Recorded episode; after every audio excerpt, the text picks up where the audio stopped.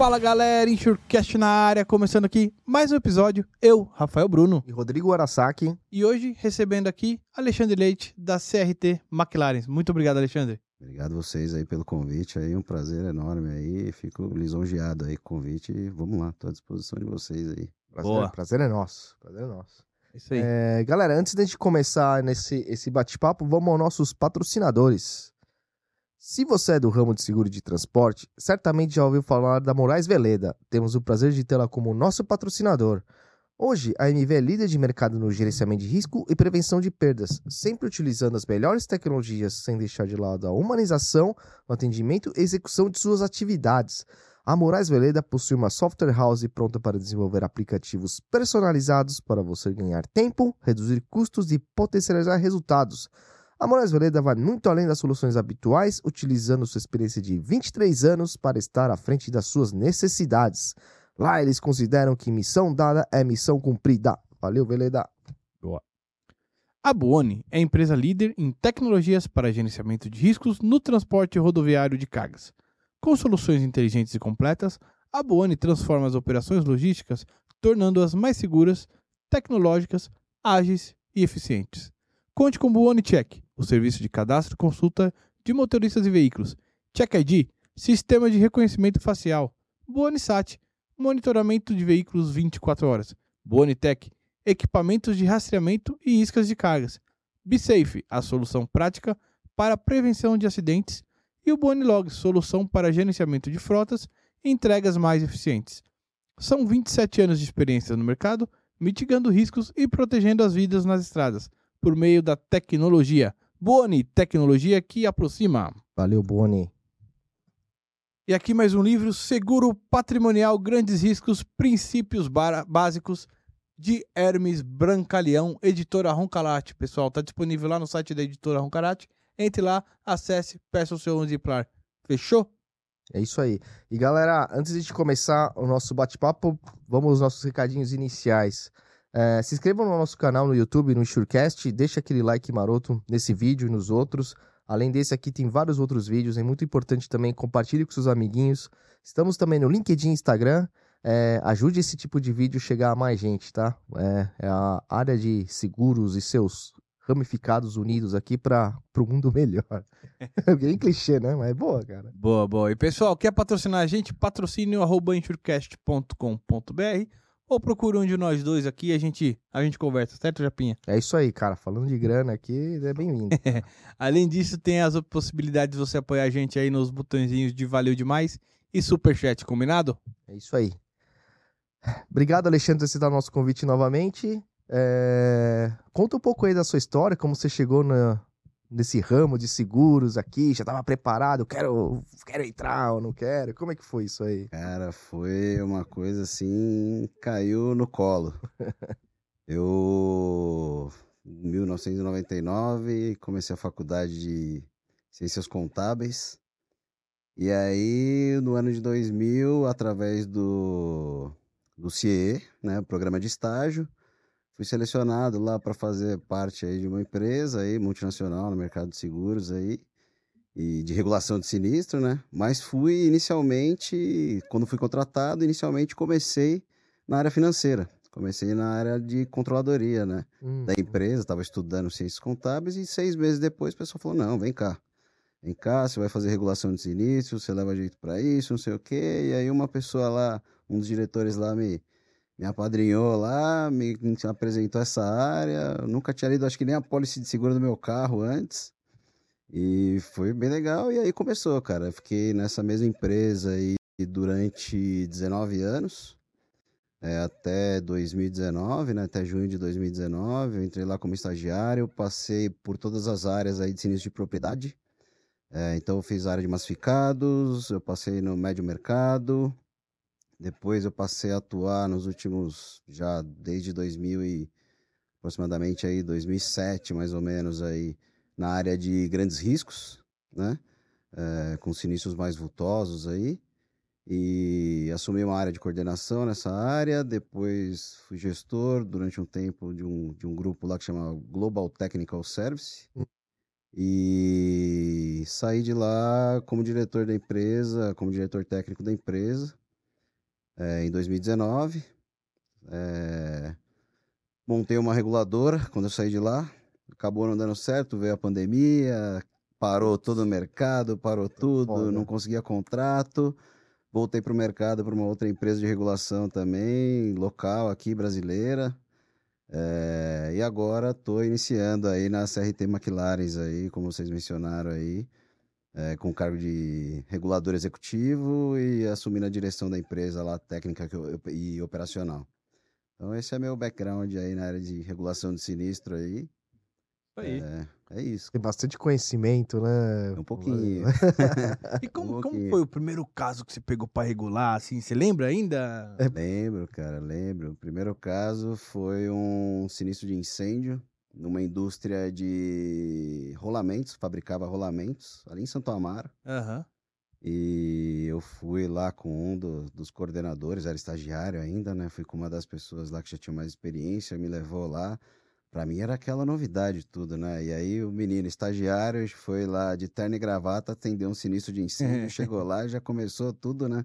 A hora que pisou na fuligem de sapato, terno voltou com o terno tudo sujo, mas foi, cara, foi um sinistro bem interessante, não era nada absurdo assim de grande, mas é, pegou fogo num, num torno e aí acabou atingindo as adjacências ali ao redor da empresa, no prejuízo aí de média monta, em torno de 200, 300 mil reais. Uhum. E foi o primeiro, esse foi o primeiro trabalho, cara, o primeiro contato que eu tive com a regulação de sinistro propriamente dita aí. Boa.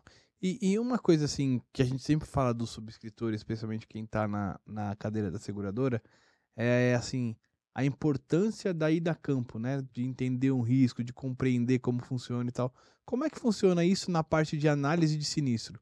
Né? Você, obviamente, tá no sangue e, e a campo, né, como regulador, mas o analista da seguradora visitar, você vê que os analistas visitam, não visitam, acompanhar uma regulação é importante, não é?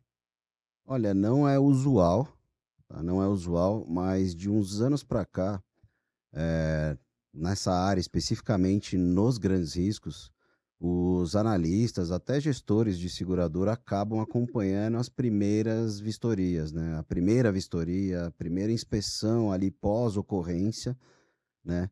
Para entender qual que é a magnitude do problema, né? Porque é, obviamente, a gente, os reguladores suportam os seguradores aí com bastante informação, com imagens, às vezes com vídeos. Hoje em dia a tecnologia permite, tem vários recursos para você né, apresentar aí o, o, o, o que, que aconteceu no risco. Tá? Mas os sinistros mais vultosos, de grande magnitude aí, é, os gestores, os analistas têm acompanhado. Tá? Legal. Porque é muito importante para eles, né, entenderem depois, né, uma primeira inspeção, eles acompanhando e depois pegarem os relatórios, às vezes relatórios mais complexos, longos, extensos de lerem, né? O cara já tem uma visão, né, do local, do que que aconteceu, quais os tipos de dano que ocorreram.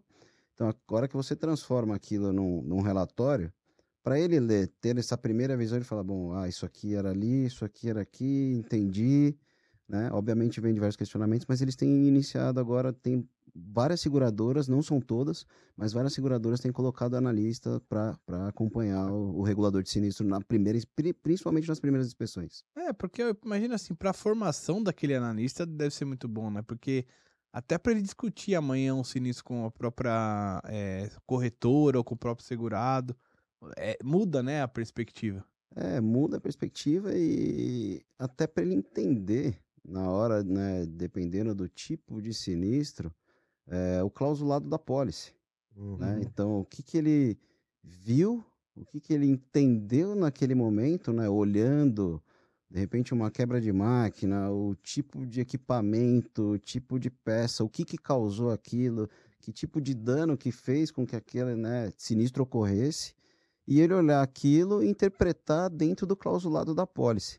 Então, ajuda bastante, com certeza facilita muito o trabalho deles, mas você tocou num ponto aí, Rafael, que é fundamental, é, no meu entendimento, na minha visão, assim, quem trabalha na lista de seguradora, se todos tivessem oportunidade de fazer, acompanhar, obviamente não é o dia a dia dele, mas acompanhar os reguladores em algumas inspeções, diversos tipos de ocorrência aí, é, ajudaria muito dentro da companhia seguradora o desenvolvimento deles e a capacitação técnica deles para isso, porque muda completamente a visão.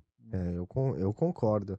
Eu acho que, assim, pelo menos no mínimo os mais vultuosos, assim, eu acho que seria legal. No nosso ramo de transporte, pela, pela dinâmica do negócio, eu não sei se faria sentido. Mas num Olha, property, num, numa quebra que... de máquina. Eu vou te falar que às vezes no transporte pedem alguns documentos que. Não, não. Eu concordo. É? Que às vezes, exato, tipo assim, é, caramba. Quem não se, conhece o. Se, se conhecesse realmente. Ali, né? Sim, é. sim. Mas eu acho que por, pelo dinamismo, de repente, os casos mais grandes. Mas o, o, Alexandre, pô, interessante, eu concordo também, na minha opinião. Eu acho que, eu acho que isso, isso enriquece bastante o nosso Cara, não é simplesmente talvez ah, a, a, a companhia. Não, cara, vá, ir atrás, né? E pedir, querer acompanhar junto com o perito, alguma coisa assim, que eu acho que é importante. E, e, na sua tratativa com a seguradora, desculpa, já tá. Quando você vê que a pessoa visita, na hora que você vai explicar um caso, na hora que você entrega um relatório, alguma coisa assim, você vê que a, até a formação, a, tipo, as, as perguntas mudam, o, o entendimento muda? Cara, muda. Muda, com certeza. Porque foi o que eu te falei. É, até abrindo um parênteses rápido aí, vocês falaram sinistro de transporte. Eu acho que é importante também. Porque transporte, uh, depende do tipo de transporte, né? Mas tem sinistros, vamos pensar. Às vezes é uma pólice de transporte de uma ferrovia e uma composição de trens ali, de vagões, e tombou, teve um descarrilhamento, perdeu, sei lá, grãos, óleo, enfim, uhum. contaminou. Cara, às vezes os lugares, o acesso, onde ocorreu isso, para o cara ter uma dimensão. Por quê? Porque um sinistro de transporte, quando acontece isso, não é minha área, mas eu tenho um pouquinho de conhecimento aí. Vocês devem conhecer muito mais, né? É, imagina uma contaminação de solo. Então, o gasto que vai ter para aquilo, o resgate do grão ali, do material, enfim, é. né? para o cara ter um dimensionamento do que, que é que está acontecendo, né? Pô, eu vou ter que pagar tudo isso. É essa é a reserva técnica que está me ajudando, mas por quê? Onde está oh. todo esse tamanho de dano aí, né? Então, é, eu acho que importante, e aí, voltando à sua pergunta, eu acho que muda muito, muda muito exatamente, né, no property, a mesma coisa, do exemplo do transporte aí, pela visão. Por quê? Muitas vezes eu volto de uma vistoria onde não teve o acompanhamento do analista, por exemplo, e vou falar para ele assim, olha, é, esse tipo de, esse dano aqui, você vai ter que constituir para essa cobertura, envolveu duas coberturas, vai para cobertura básica e para cobertura aqui de honorário de perito. É, na básica você tem que constituir 100 milhões de reais de reserva. Pô, né? Quando bate um número desse, às vezes até menos. Se a gente falar no sinistro de 5, 6 milhões dentro de uma companhia seguradora, né? É muito dinheiro. É, muito dinheiro. é muita grana. Dinheiro. É muita grana. E aí, quando você vai constituir isso como reserva técnica, a gente sabe, né? É, eu não, nunca trabalhei em seguradora, mas isso impacta no resultado da companhia, isso impacta na própria na carteira, né? Uhum. Na própria uhum. carteira ali. No resseguro. Então vem muita gente, no resseguro, vem o ressegurador questionar, não só a seguradora, mas ressegurador com seguradores, às vezes que ah, tem na pólice questionar. Então, assim, quando o analista está em campo acompanhando as primeiras vistorias, ele tem dimensão. Por quê? Porque não é só a vistoria. Às vezes ele está ali acompanhando a vistoria, ele viu o dano, né? Mas ele não tem noção do quanto, como quantificar aquilo. Mas aí depois que a gente fez o trabalho de campo, sentou num escritório, numa mesa com os representantes do segurado e começou a olhar a documentação contábil, registros, ativos da empresa, e aí começa a ter uma ordem de grandeza melhor daquilo. E nem sempre no primeiro contato a gente consegue trazer esses documentos, né? Mas aí você consegue trazer isso. E tem o suporte, né? Dependendo do tipo de sinistro, de especialistas aí, de uma equipe de especialistas aí, de engenheiros que acabam dando suporte também. Mas é muito válido, porque muda, muda muito. Muda é. muito. Até para ele questionar. Até para ele questionar, porque ele está olhando ali, ele viu, você constituiu a reserva, mostrou, falou, ok, mas isso aqui não era isso, não pode ser menos isso, ou será que não é mais? Né? Então tem os dois questionamentos. Eu, com certeza eu compartilho como eu falei. Eu acho que seria é muito válido, seria não, é muito válido que os analistas tenham a oportunidade de acompanhar ao, pelo menos alguns casos é, específicos, ou maiores ou menores até também, para terem né, essa, visibilidade, essa visão é, da magnitude aí, de como compor a reserva, do porquê que está sendo daquele jeito, porquê que a informação veio daquele jeito. Ah, isso é, eu acho muito válido, cara. É, Eu, eu acho super válido, cara. eu acho muito válido, porque às vezes é o que você falou, né? Às vezes o, o, o quem tá regulando o analista, às vezes, é, dependendo do relatório ou não, ou interpreta talvez de uma, de uma forma que não deveria ser interpretado, mas na hora de compor uma reserva técnica, às vezes está. Poderia entrar numa discussão antes de abrir um, um certo valor, né? Só porque ele já tem esse conhecimento e viu de perto que, putz, cara, talvez não fique isso, ou talvez tenha um salvado muito grande, né? Porque ainda tá em análise. Por que, que eu vou abrir uma reserva de, sei lá, 5 milhões se poderia, né, pela característica do risco, pelo tipo de. é, que, Produto. enfim. produto que você sabe que historicamente tem salvados. Uhum. Sabe, eu abri um. Abre um sinistrão, cara, né? e compromete todo mês, mas ah, mas tudo bem. Vamos... Abriu o coração aqui agora. Eu achei que te- tá, tá com o Não, coração fala. peludo, né? Percebi que falou em reserva técnica, ele já arrepiou ali. Você compõe e você fala assim, pô, mano, é foda. Mas final do mês, cara. É. É, exatamente, exatamente. Agora, diga uma coisa, como é que nasce um sinistro pra você, né? Como é que chega o sinistro pra, pra reguladora? Era após o. Normalmente, né? O caminho aí é a comunicação ou do próprio segurado, mas geralmente é via corretor. O corretor comunica o sinistro à seguradora e a seguradora, dentro do pool de prestadores ali, de reguladores de sinistro que ela tem, ela vai nomear algum desses reguladores, algum desses prestadores. E aí chega sempre através da área de sinistro da seguradora. Entendi. né? Então, sempre vem da área de sinistro ali, ela nomeia. É, tem casos aí como, é, onde eles indicam reguladores específicos né, de mercado, principalmente nos casos grandes. Então, você tem aí um pool de reguladores, é uma, uma gama menor de profissionais aí.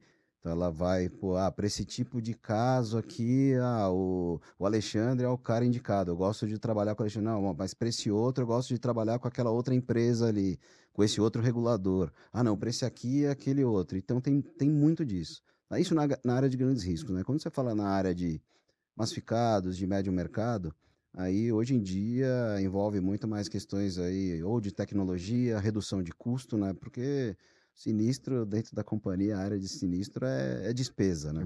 É, no final do dia deixa é, o comercial quando olha, vê sinistro grande, assim, alguma coisa, reservas constituindo, final de mês, os ajustes que tem que fazer, acaba não, não vendo com bons olhos.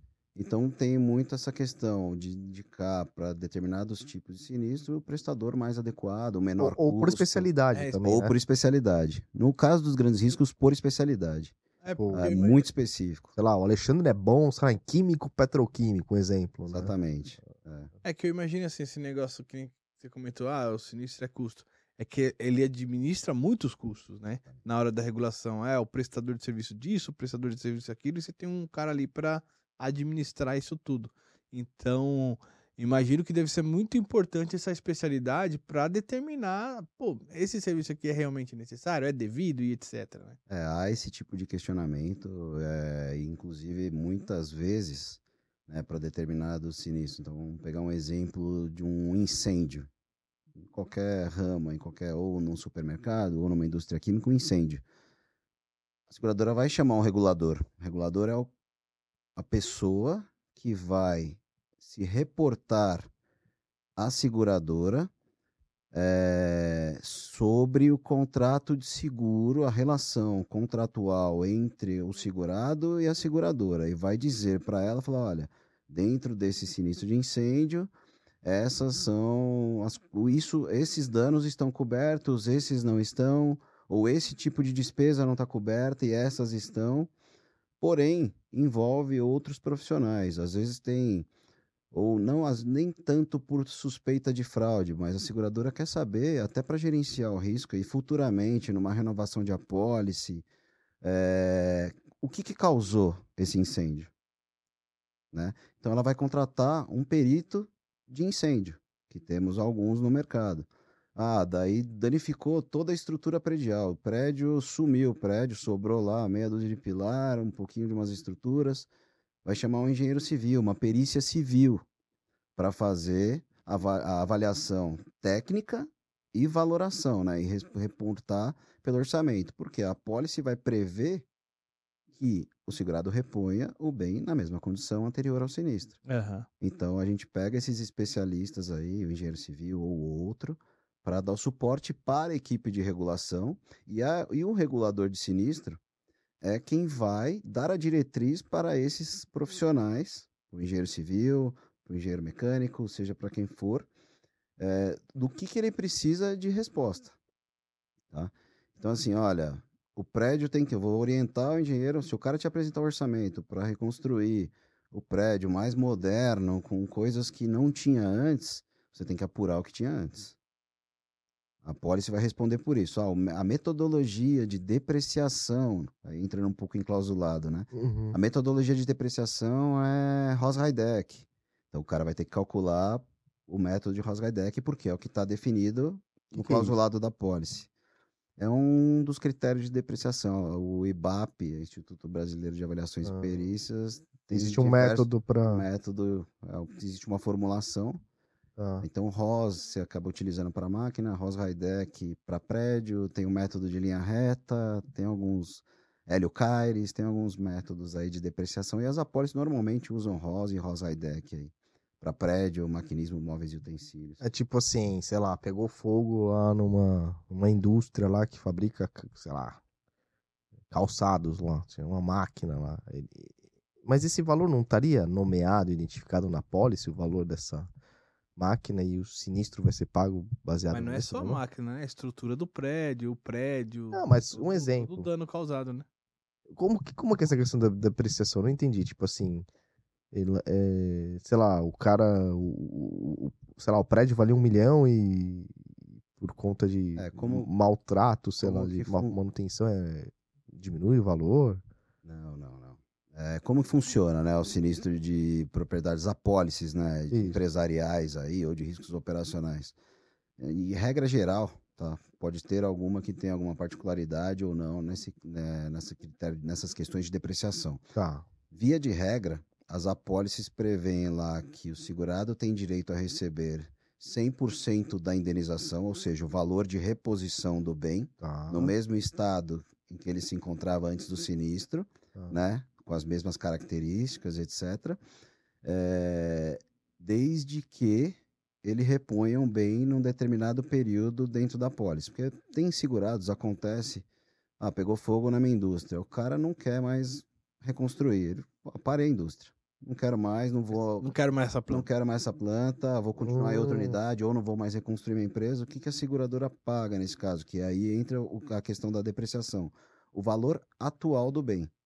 Então vamos pensar num cenário onde você tem um dano, vamos falar do prédio, a gente estava falando do prédio, tá.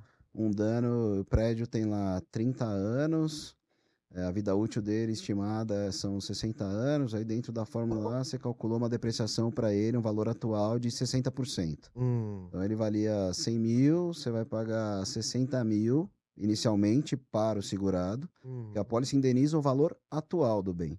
Ela vai indenizar o valor do novo, de novo, e essa a gente chama de diferença de valor de novo, né, que é a diferença do que você apurou o valor de novo para o bem depreciado, se o segurado iniciar a reconstrução do bem dentro do período determinado na pólice. Hum. Então, ele recebe 100%, desde que ele reconstrua. Hum. Se ele não reconstruir, ou se ele não, uma máquina, se ele não comprar a máquina ou não reparar a máquina, ou não re, é, reparar o prédio, uhum. ele recebe, fica limitada a indenização ao valor atual, ao valor depreciado. Entendi. Tá? E existem situações né, onde se a depreciação for superior a 50%, então vamos pegar o exemplo desse do prédio. Vamos supor que foi o inverso. Foi depreciado 60%, ele tem direito a receber 40% do valor, que é o valor atual. É, a maioria das apólices também prevê que, se ele iniciar a reconstrução, ele vai receber duas vezes o valor atual. Então, ou seja, ele vai receber 80% do valor total. Por quê? Porque a deprecia depreciação foi superior a 50%. Então a pólice limita a duas vezes o valor atual. Entendi. Por quê, né? É, às vezes o cara tem lá um prédio que está em fim de vida útil. O cara tem lá um prédio de. Já peguei vários casos sinistros onde a instalação ou o equipamento. O cara tem lá um torno de 1932. Uhum. Você não acha o mesmo torno hoje. Para o cara colocar um torno lá de novo, aquele esse torno deve valer 20 mil reais. Um torno novo hoje que faz as mesmas coisas, com uma capacidade, obviamente, tecnológica muito superior, Uhum. custa 200 mil. Então a seguradora ela está segurando 200 mil ou 20 mil. E aí entra no ponto, acho que o Rafael mencionou aí, que é a questão, acho que você falou, ah, mas você não tem lá o valor em risco declarado, né? Para prédio, para máquina, para estoque. Tem apólices que você tem isso separadamente, né? Tem apólice que determina lá, prédio é tanto, maquinismo é tanto, e estoque são, é tanto valor. Uhum. Mas tem a pólice que traz lá um valor em risco único para todo risco. Então aí entra numa série de questões de apólice, tem cláusula de rateio, se apurar o valor em risco no momento do sinistro, se por quê? Tem segurados que a gente vê aí, é, usualmente, o cara declara lá um valor em risco, na hora do sinistro, quando o regulador tá lá no local, ele vai levantar o valor em risco ou ele olha, cara, o cara segurou aqui, um perda, o risco máximo dele junto à seguradora, um milhão. Mas aqui tem 10. Só de prédio tem 3. A seguradora falou: opa, peraí, o cara pagou prêmio sobre um milhão e tá querendo que eu né, pague um milhão para ele assim. Então você faz o levantamento de valor em risco, aí tem o clausulado de rateio, tem toda uma fórmula ali, toda uma estrutura dentro da apólice para você calcular se é devido ele receber t- tudo aquilo ou se ele vai participar, Uhum. né, com, como é um, com parte da indenização aí, né? Agora, o, o, Alexandre, eu imagino que a, a, a velocidade do, do aviso é importante, do- da velocidade com que o aviso chega para você. É, se a gente pegar esse sinistro de grandes proporções, tipo quebra de barragem, é, esses sinistros que ocorreram no metrô e etc.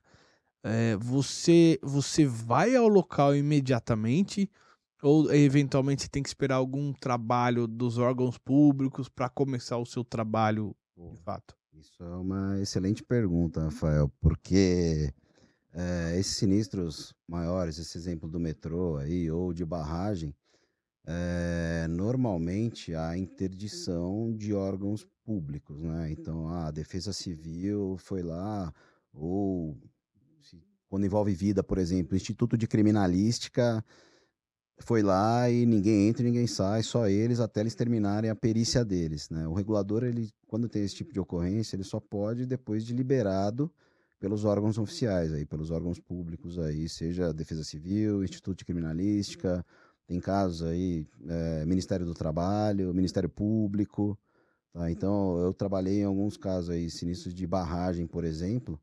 onde você, eu tive acesso, o segurado comunicou o sinistro imediatamente. Obviamente estava na mídia, tudo, mas o segurado comunicou no dia seguinte ou no mesmo dia. Nós fomos acionados, né, a reguladora foi acionada, a gente foi. eh, fez contato com o corretor, com o segurado, para tentar agendar a vistoria. Porém, a vistoria ocorreu depois de 60 dias. Ah, então não é, tem que esperar. Vai, é. Tem casos, Viu? tem que E aí, esperar. posso ir? É, Posso ir? é, tô indo, tô indo, ó. E não pode, por quê? Não permite. Por quê? Porque o- governo tá lá. Aham. Ou a polícia, ou a defesa civil. E aí tem uma questão de segurança também, né? Vamos pegar o É. exemplo da barragem. É Às verdade. vezes você não consegue acessar, por quê? Porque tá instável o local. Uhum. Então, e nem sempre você, mesmo depois de acessando, você não vai no foco do negócio, por quê? Porque ali tá inseguro. Não é aquela estrutura que existia antes, nem nada. Então tem todo um cuidado, né? É, colapsos de armazém, por exemplo. Cara, às vezes a gente precisa entrar para entender onde, que ponto, onde ruiu, qual o ponto de ruptura, né? O que, que aconteceu, né? Os peritos investigando causa para entender, porque às vezes pode impactar em cobertura, etc. E você não consegue. Tem que esperar. é, como é que fala? É, colocar Ah, é, estaca, colocar alguma coisa assim para segurar, para sustentar aquela estrutura, Aham. né? Para depois você poder acessar o local com segurança.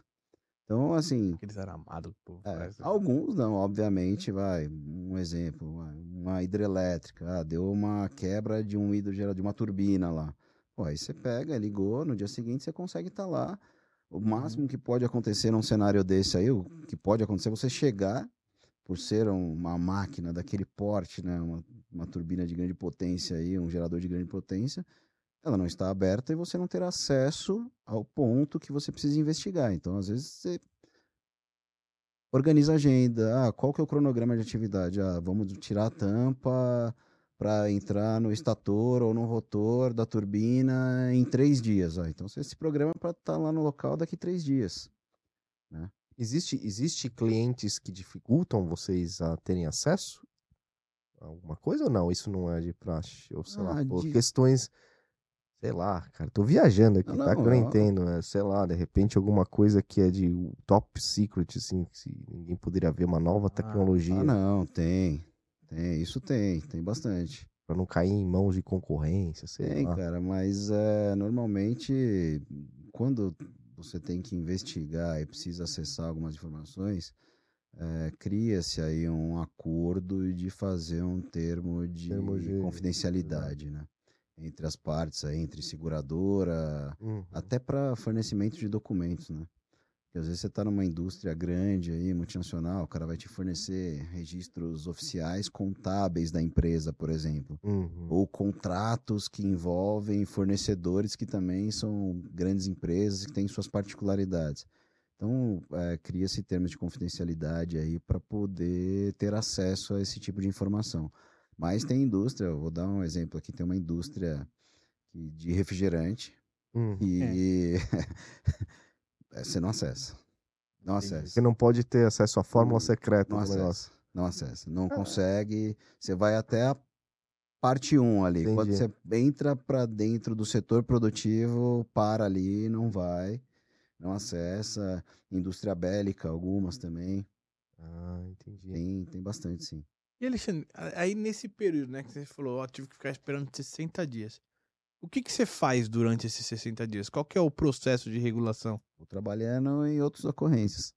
Ah, Mas você já entendi. pode ir dando uma olhada, tipo, Não, policy, posso, por exemplo. Não, aí a gente faz o estudo prévio de apólice, faz o estudo prévio de apólice, muitas vezes até a apólice a gente, antes de contatar o próprio segurado, né? Já dá uma lida prévia na apólice, mas aí estuda a apólice, vai é, aproveitando as informações que estão na mídia. Na mídia, é isso que eu aí, né? perguntar, se Pega- você pode usar isso aí. Posso, posso usar. Obviamente, você tem que validar as informações depois, né? Você Fake news. sa- né? Exato. é, você não sai colocando no seu relatório sem depois ter a constatação. Mas você vai alimentando a própria seguradora dessas informações, porque tem muito, né? A seguradora está na expectativa ali. A expectativa dela, a gente sabe, na regulação, qual que é a expectativa da seguradora? De receber, ok, já vi que teve dano. Teve dano, ok. Sabe a causa? Não. Vai impactar em cobertura? Sim ou não? E quanto? Uhum. Quanto que eu tenho que constituir de reserva técnica? Perfeito. Então, o papel do regulador é ir lá, identificar a causa, né, trazer isso à luz do contrato, do clausulado da pólice, com as análises prévias e posteriormente também, para ver se está amparado ou não. E aí, é, apurar os prejuízos, né, da melhor forma possível aí, dentro do, da boa prática aí, dos critérios técnicos exigidos pelo, pela boa prática de regulação e os critérios da pólice, e levar para a seguradora, tá aqui, ó. Foi isso que aconteceu, esse é o montante que você tem que pagar e é de regra é isso. Parte documentacional nesse período também, já dá pra antecipando, sei lá, não sei se pede, tá? Vou viajar aqui. É, ah, status da última manutenção e quais foram as últimas manutenções realizadas, é, enfim. Sei lá. Não, não dá, você pode já preparar, preparar uma relação de documentos, Aham. né? Isso, mesmo que vá demorar, você já passa, solta para ele ir providenciando até, dependendo do tipo de ocorrência, a gente pede alguns documentos prévios. Então, por exemplo, ah, vou fazer uma vistoria numa indústria que perdeu parte do estoque. Aham. Ah, me prepara para eu não ter que chegar lá. Às vezes, quando tem o que inventariar, né? Fisicamente ainda tá lá para você ver. É, para eu não chegar lá e ficar identificando só código na mão ou tirando foto, eu falo, cara, me fornece a sua posição de estoque do momento do sinistro. E aí a gente faz um Você faz o inventário, então, na hora do sinistro? Faz inventário. Achava que eles que tinham que fazer e te entregar, ó. Tinha tanto e tô com tanto agora. Não, obviamente o segurado faz. Aham. Mas é, só aí tem algumas Aí você vai lá e situações. confere, Você né? vai lá e confere, exatamente. Você vai lá e faz uma amostragem. Às vezes a amostragem, se a amostragem. Ah, vou fazer uma amostragem de 30%. Uhum. Pô, os 30% bateu certinho? Legal. Ah, não tá batendo. Vamos aumentar a amostragem. E assim vai. né? Isso quando tem, eh, no caso de estoque, eh, remanescente físico para você contar. Claro. Quando não tem, há um incêndio, consumiu meu estoque. Aí é uma análise contábil, aí é registro contábil que o cara tiver. A gente faz uma dos últimos três, seis meses, depende do tamanho do, do, do- estoque. Faz movimentação, entrada, saída, impostos, vê o que tem, o que não tem, até chegar na posição para ver se bateu com o que ele está informando de perda ali, né? Olê, é, quando- como que vocês. a Você tra, bom, especialista, já trabalham muito com grandes riscos, trabalham com grandes riscos, ou seja, são sinistros de grandes proporções também, né? Como que funciona ah, e- e a questão entre a regulação e, sei lá, o. Cara, não sei o nome, tá? O governo, por exemplo, que tá atuando ali para entender. Vocês utilizam documentos baseados, sei lá, dos bombeiros ou do ministério para também fazer toda Tem uma ajuda mútua uma ali? ajuda alguma mútua? Eles pedem ajuda para regulação porque tem muitos peritos bons também. Como como funciona essa, essa troca? Ou se há essa troca, né? Cara, hoje em dia há. Hoje em dia, acho que de uns três, quatro anos para cá, há essa troca, porque tem, hoje melhorou muito, tá? Principalmente na parte de incêndio aí, Hum. ou às vezes quando tem pessoas soterradas, colapsou um silo, é, uma estrutura de predial, é, os peritos que estão no mercado, eles tentam se aproximar né, dos bombeiros, da polícia técnica, para ajudá-los, né, uma troca de informações, né, Hum. uma troca de conhecimentos também, né.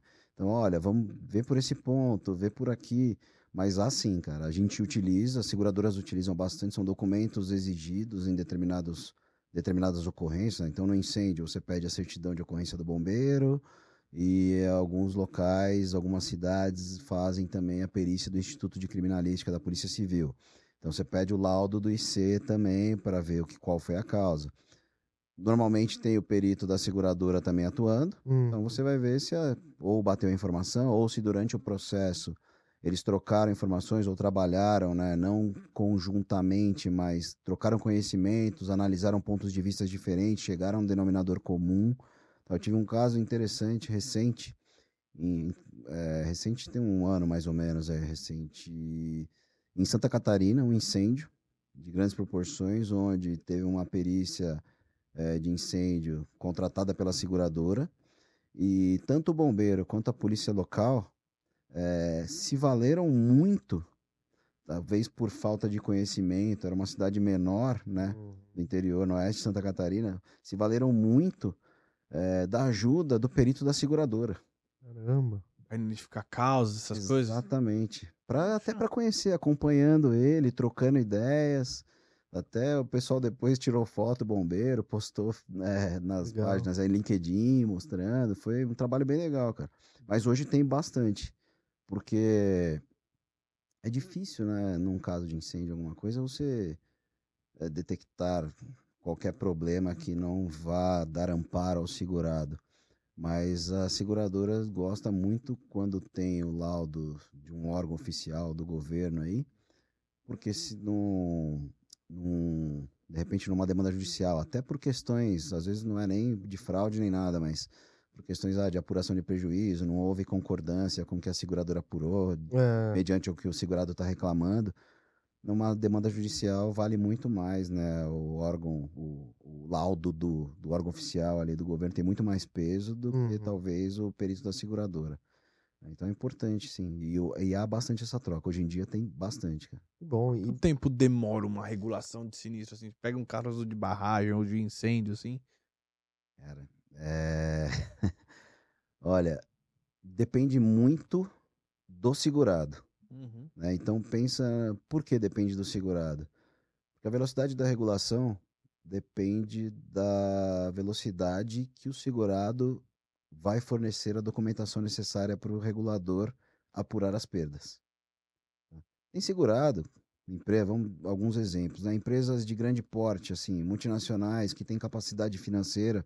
Cara, o cara não vive do sinistro e nem está dependendo do dinheiro, às vezes, muitas vezes, da seguradora para Uhum. continuar o negócio dele.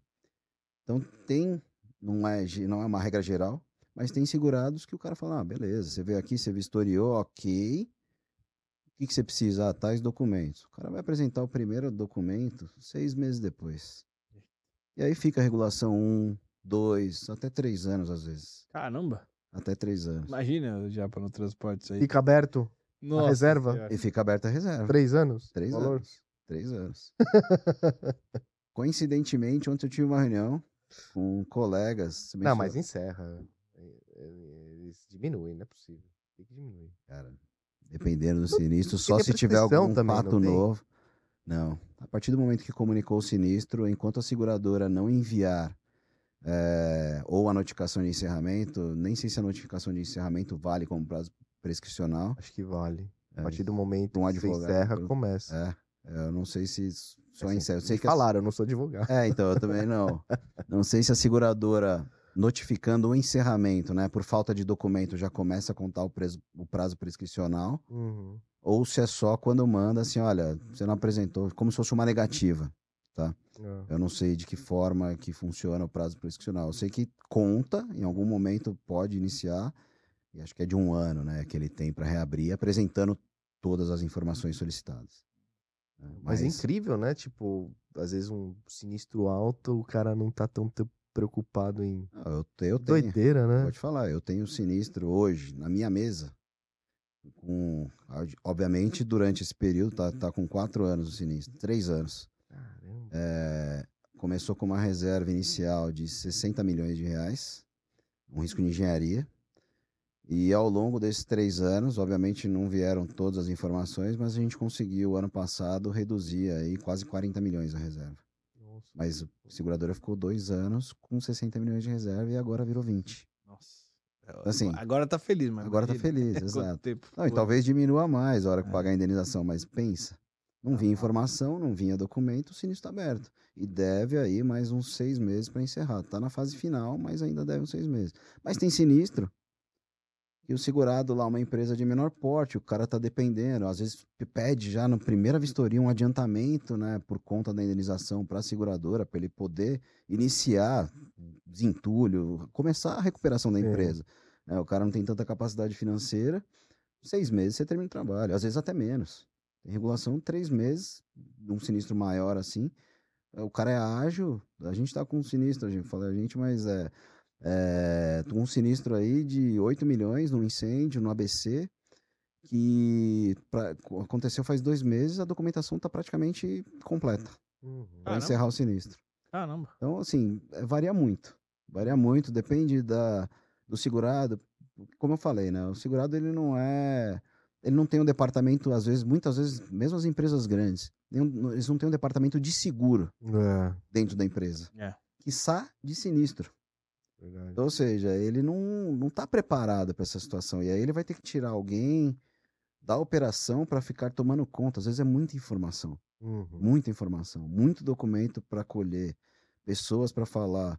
E as pessoas às vezes não têm tempo ou não estão ali prontas para atender o sinistro em si. né? Então varia muito, cara, varia muito. Pode demorar dois, três meses, mas tem já já vi sinistro fechar com cinco anos depois. Caramba. Olha, e que- pela sua experiência de anos assim em regulação, cara, por que que, por que tem tanto incêndio assim, cara? O que que Tem mais incêndio ou alagamento?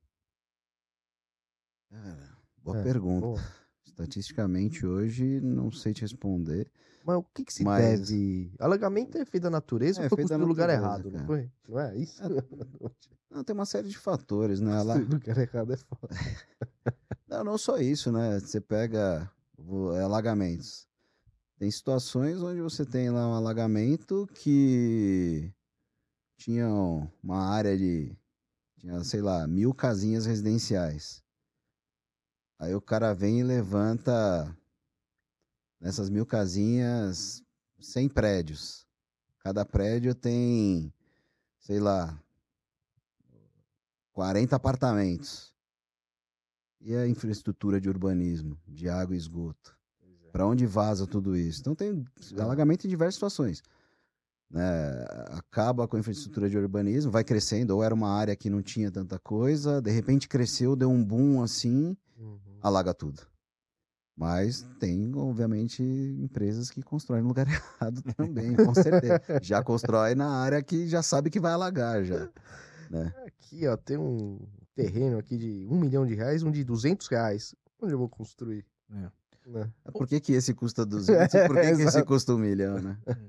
Ô, ô, olha, tira uma dúvida. Você comentou, né, que às vezes tem a, a a resseguradora e tal. Existem casos onde você eventualmente está regulando um sinistro pela seguradora e a resseguradora também envia um regulador ou não? Tem, vai sempre com, por você, através de você, enfim. Excelente pergunta. É, faz tempo que eu não pego um caso, particularmente, né? Eu, Alexandre, é, que haja, eles chamam de assistente de regulação. Ah, tem nome pra isso? É, a, por quê? A, a, a líder, Aham. né? A seguradora líder, que é quem tem o contrato ali, fala, ah, eu vou nomear o Alexandre como um regulador. Tá bom. Aí vem um ressegurador e fala assim, pô, mas eu não sei quem é o Alexandre, ou ah, eu não gosto muito do trabalho do Alexandre, ele fala, eu vou nomear aqui como assistente, aí o próprio ressegurador acaba assumindo a despesa de regulação e ele nomeia um regulador assistente, que vai acompanhar o meu trabalho. Tá? Mas tem sim. Faz tempo que eu não pego, mas já peguei E rola umas treta? Cara, não, não, é, é, co- é, como fala, colaborativo. É colaborativo, cara. Aham. É colaborativo, é bem legal, assim. Obviamente, aparece às vezes umas figuras aí que, né, o cara talvez quer mostrar serviço ou quer aparecer, mas na maioria das vezes, os casos que eu participei, pô, eu só trabalhei com, eu tenho excelentes amigos que, apesar de concorrentes, são amigos, amigos mesmo.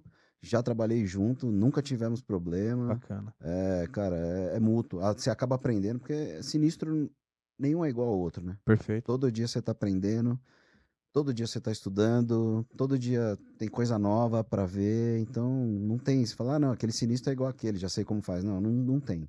É. Não tem. As empresas são diferentes, o tipo de gestão dentro de governança corporativa, às vezes dentro das empresas é diferente. Né? O regulador ele é um grande gestor de processo, né? então ele vai fazer a gestão. Seguradora, por que, que ela contrata o regulador? Ela não quer problema. Ela quer que o cara vá lá e entregue o negócio. Ela não quer que a corretora reclame. Ela não quer que o cliente dela, final, segurado, reclame. Ela quer que o cara fique satisfeito ao final. Aham. Que eu fui lá. Por quê? Né? Imagina, pô. é, Eu tive um, um tempo atrás, eu tive um curto-circuito na minha casa, pegou fogo na fiação lá. Ah, dando sinistro então, né? Dando sinistro, viu? Não, pois é. Sério mesmo? Mas já mandei regulado pra seguradora também. Né? Acionei e já mandei pronto. Eu Falei, ó, tá aqui, ó, só pagar, hein? Tá aqui, a- tá aqui a- o prejuízo e, e minha nota. É, não, mas um exemplo assim, né? Pô, é...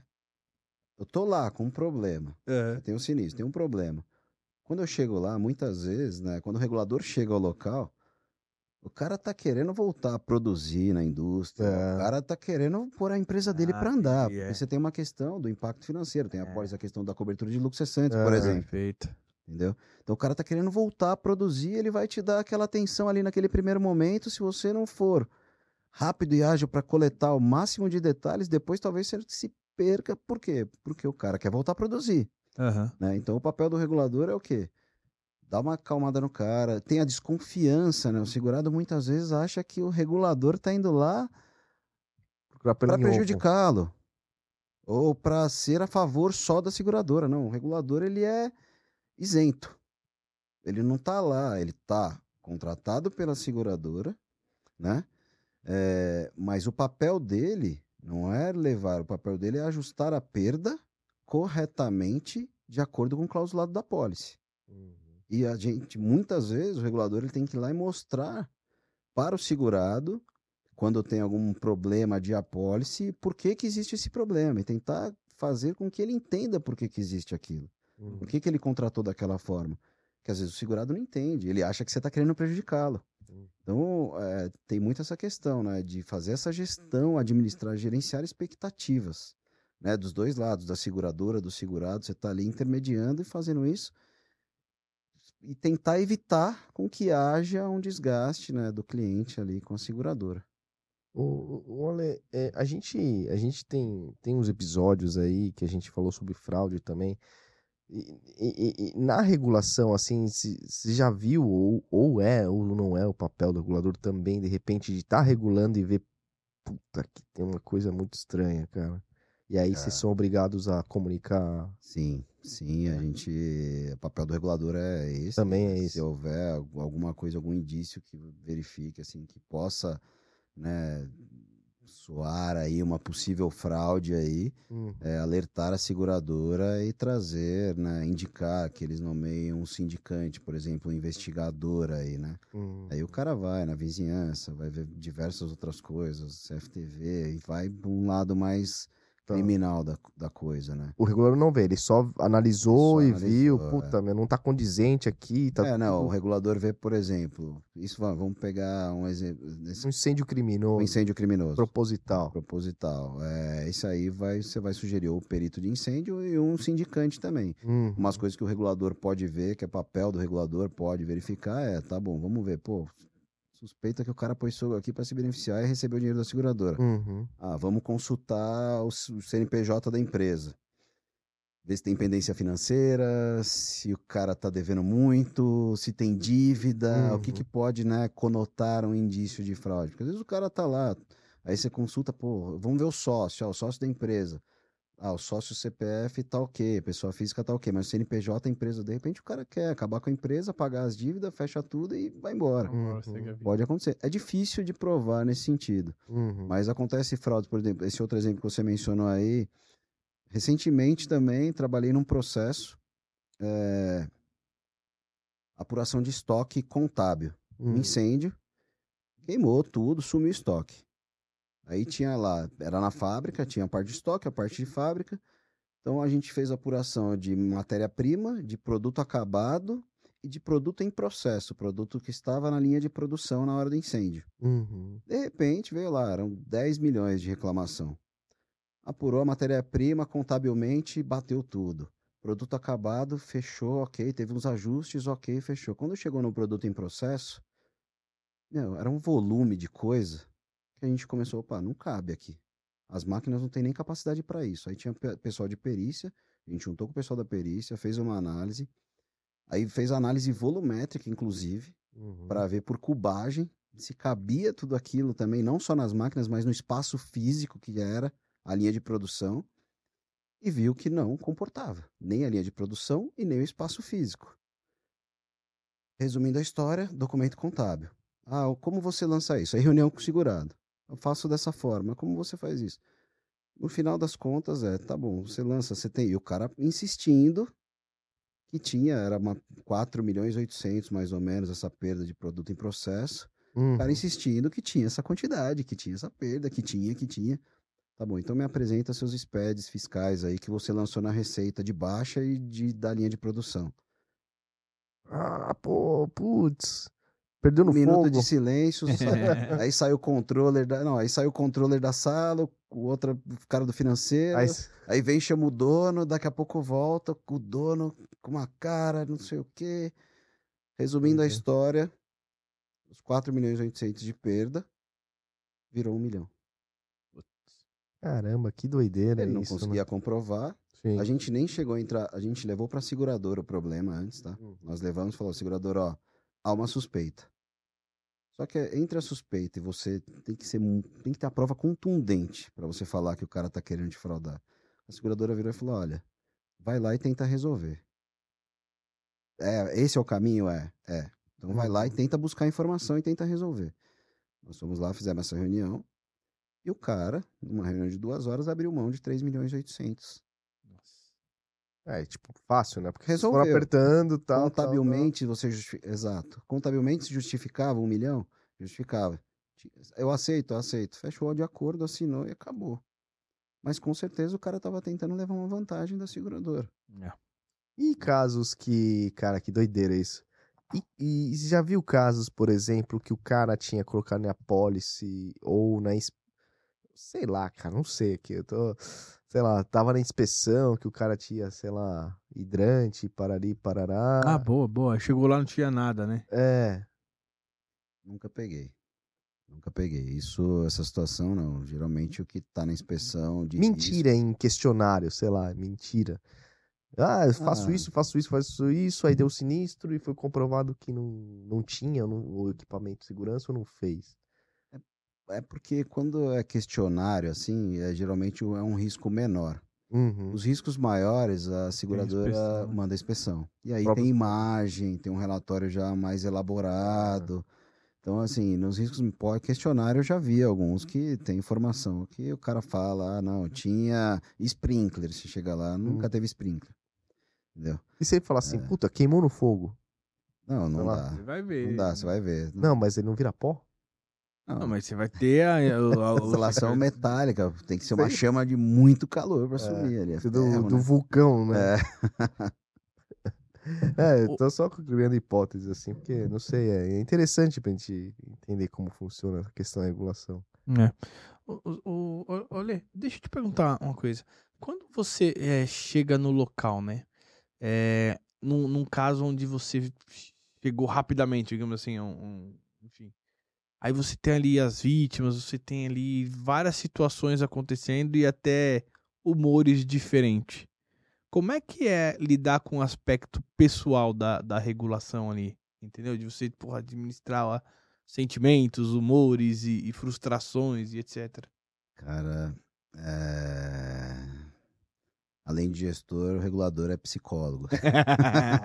Esse é fogo. Não, porque pensa, às vezes o cara ali, o dono da empresa, no incêndio morreu o funcionário dele, Não. morreu pessoas que ele tá próximo, né? É, eu, assim, acho que por bem, assim, já peguei alguns sinistros nesses 22 para 23 anos de carreira aí, regulando sinistro. Alguns com vida, um recentemente aí, com bastante, uma quantidade grande de vidas aí. É, a primeira reunião, a gente foi no dia seguinte ao sinistro, nesse caso. A primeira reunião, quando a gente chamou o gerente industrial da planta para fazer alguns questionamentos, não conseguiu ter reunião. O cara começou a chorar. É, imagina, você é doido. A gente, obviamente, respeitou, parou ali, mas é difícil, cara. É, quando, quando tem vida envolvida, mesmo que não seja fatal, é, o cara queimou o corpo, quebrou uma perna, enfim, quando há um ser humano envolvido, é um pouco mais complicado de lidar, mas você tem que ter um jogo de cintura e aí, né, tentar ser mais é, polido possível nas perguntas, né, num, num primeiro momento, né, até as coisas irem acalmando, tudo. Mas é uma situação complicada, cara. É, É. difícil de lidar, tem que ter bastante frieza também. É, tem muita gente que tem dificuldade com isso, mas o regulador de sinistro foi é o que eu falei para vocês, né? A gente está ali para voltar, fazer com que a empresa volte à sua operação, Uhum. né? Fazer com que as pessoas se sintam confortáveis ali em voltar a trabalhar ali, né, no seu local ali, onde aconteceu um- uma fatalidade, uma tragédia ali, e fazer com que essa empresa volte a ser financeiramente produtiva. É. Então esse é o, é o objetivo do regulador, é dar esse suporte ali para que aconteça da melhor forma isso. E às vezes num evento desse você vai ter mais de uma reguladora, né? Você vai ter o regulador patrimonial, mas você vai ter eventualmente o de responsabilidade civil, quem sabe até de vida, não sei. Rola um, uma ajuda ali? Cara, rola quando necessário. Então, por exemplo, nesse caso aí que eu mencionei recentemente, eh, tinha os três.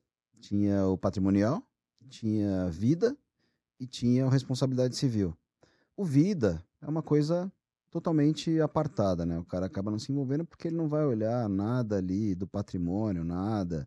É vida, foi um acidente, aconteceu, o cara vai pagar ali vai administrar com o pessoal de RH normalmente isso. Uhum. Mas o responsabilidade civil e o patrimonial tinham duas equipes reguladoras distintas, peritos para a investigação da causa distintos, mas a gente, além de se conhecer, todo mundo se ajudou, né? Com troca de informações, de experiências, de conhecimento.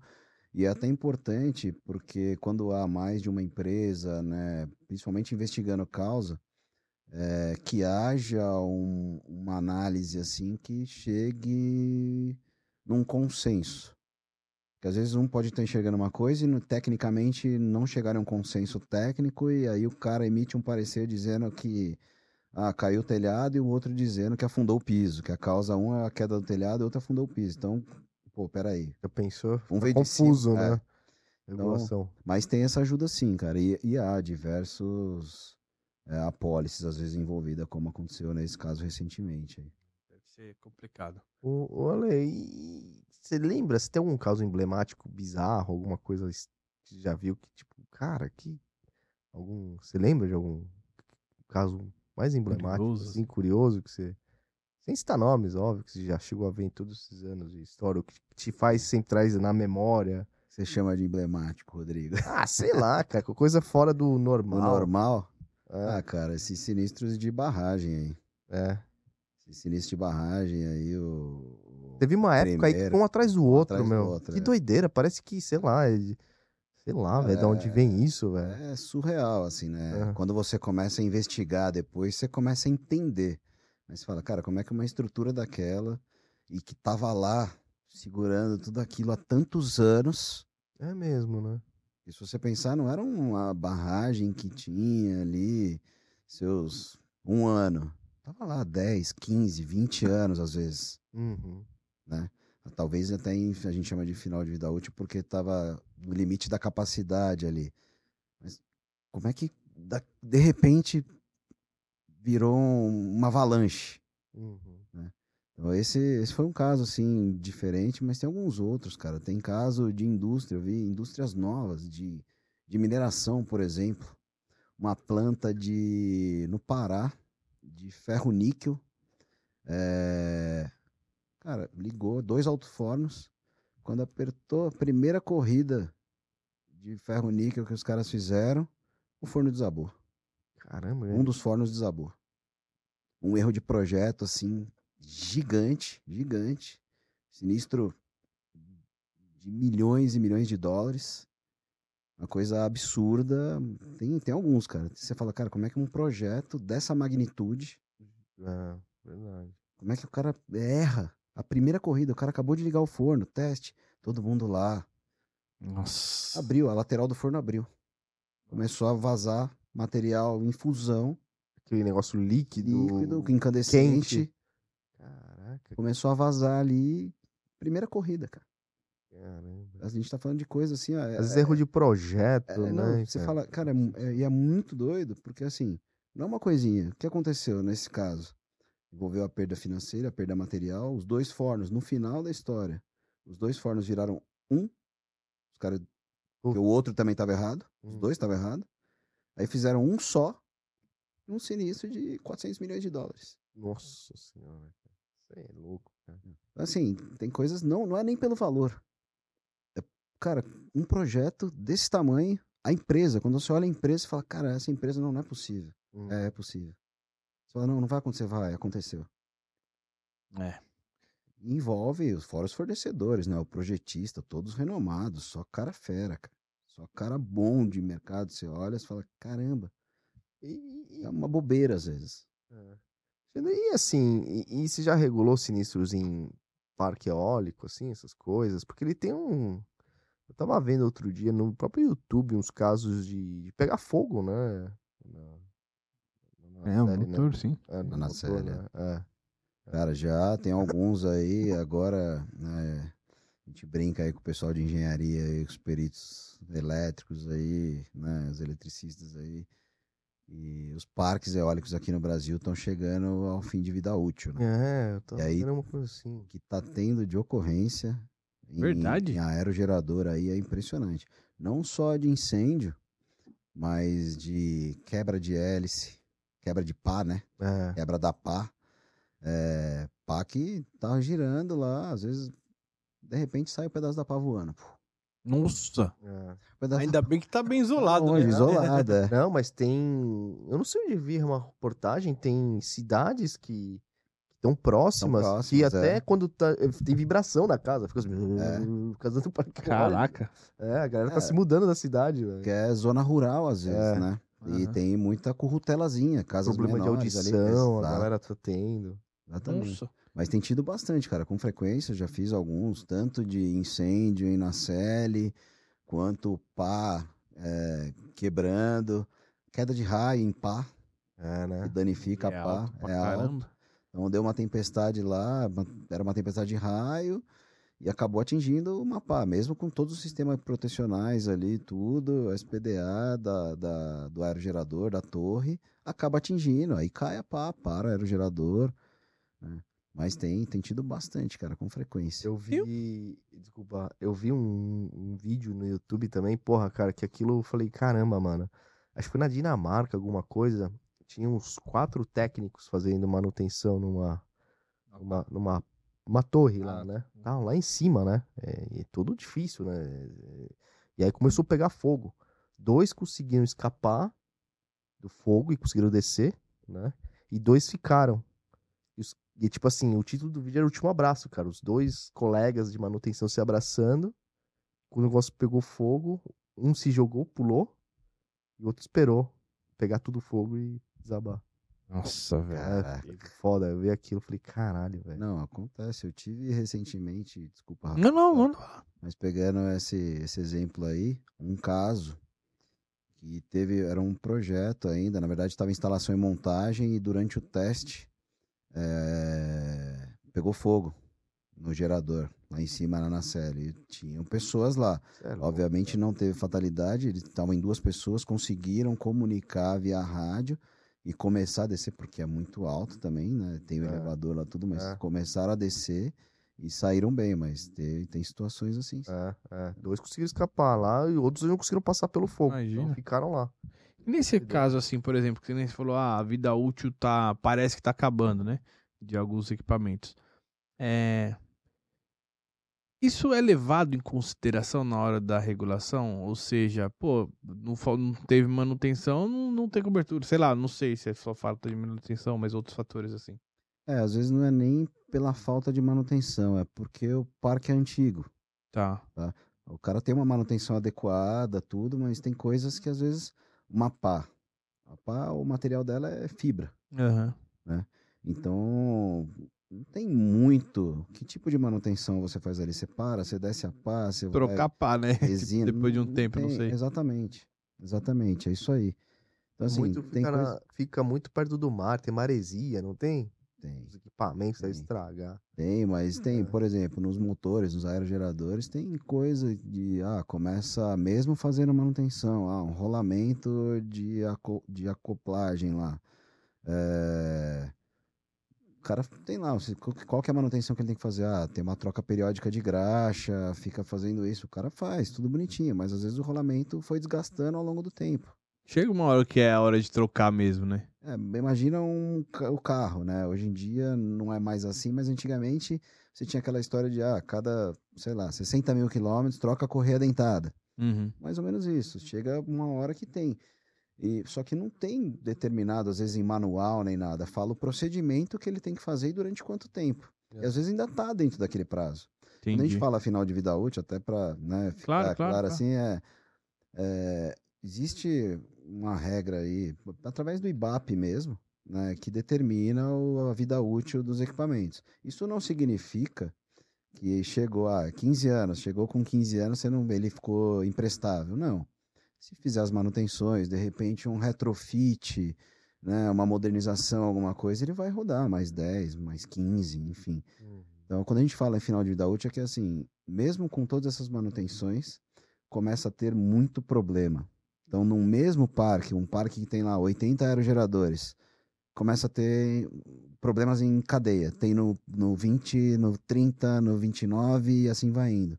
Eu tive um recente aí que, na sequência, o parque tem 72 aerogeradores, na sequência foram 8 aerogeradores. Putz. E, Em, em- e assim, em datas diferentes. em datas diferentes. E o, as a causa da ocorrência, todas muito similares. Todas muito próximas do, do mesmo dano, mesmo tipo de dano. Esses casos, pode, imaginando que está dentro da vida útil e etc, tá? Ou até que seja novo, vai, vamos pegar um caso novo para não ficar falando é, tal. Pode existir uma indicação de ressarcimento contra o fabricante, por exemplo? Sim, pode. Pode sim. Quando é novo, principalmente, pode. Dependendo do tipo de dano, com certeza.